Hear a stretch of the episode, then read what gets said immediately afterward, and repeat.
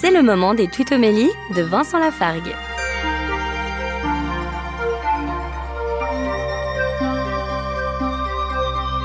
Dans l'évangile de Luc, au chapitre 11, le verset 39 dit Vous, les pharisiens, vous purifiez l'extérieur de la coupe et du plat, mais à l'intérieur de vous-même, vous êtes remplis de cupidité et de méchanceté.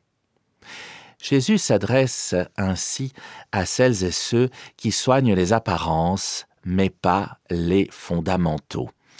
C'est beau de pouvoir soigner l'apparence parce que c'est important aussi que nous voyons de belles choses et de belles personnes. Mais Jésus nous rappelle que si l'on n'a pas soigné l'intérieur, alors ça ne sert à rien.